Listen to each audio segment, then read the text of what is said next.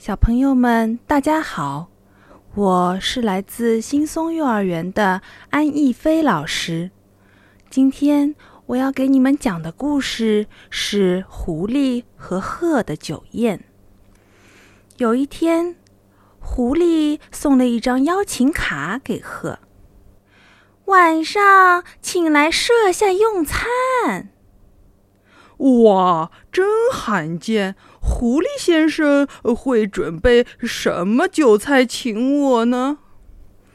鹤很高兴地前去狐狸的家。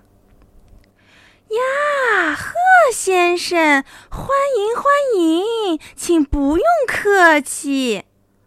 狐狸取出的酒菜只有放在大平盘里的汤而已。呃，我喜欢喝汤呀，谢谢你呀。鹤很想喝汤，可是因为自己长着一张长嘴巴，所以费了好大的劲儿，也只能闻到味道而已。盘里的汤一滴也喝不到。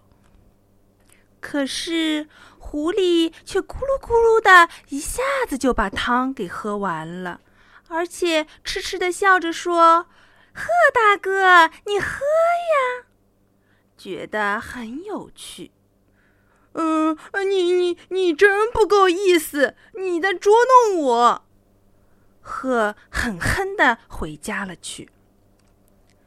不久，鹤也送了邀请卡给狐狸。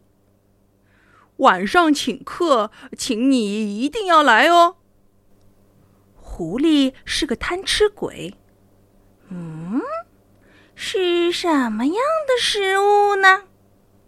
狐狸暗暗的想着，连不久以前的事，狐狸也忘得一干二净，心里高高兴兴的到鹤的家。呃呃，狐狸先生，欢迎欢迎，别客气，尽管用吧。鹤拿出的东西都是什么呢？原来呀，是装在细井水瓶里的汤呀。谢谢。狐狸将嘴伸进了水瓶里，但是怎么也吃不到一口汤。只能闻到鲜美的味道。鹤则将长嘴巴轻轻松松地伸进瓶底，津津有味地吃着呢。狐狸肚子饿坏了，眼前的美食却一口也吃不到。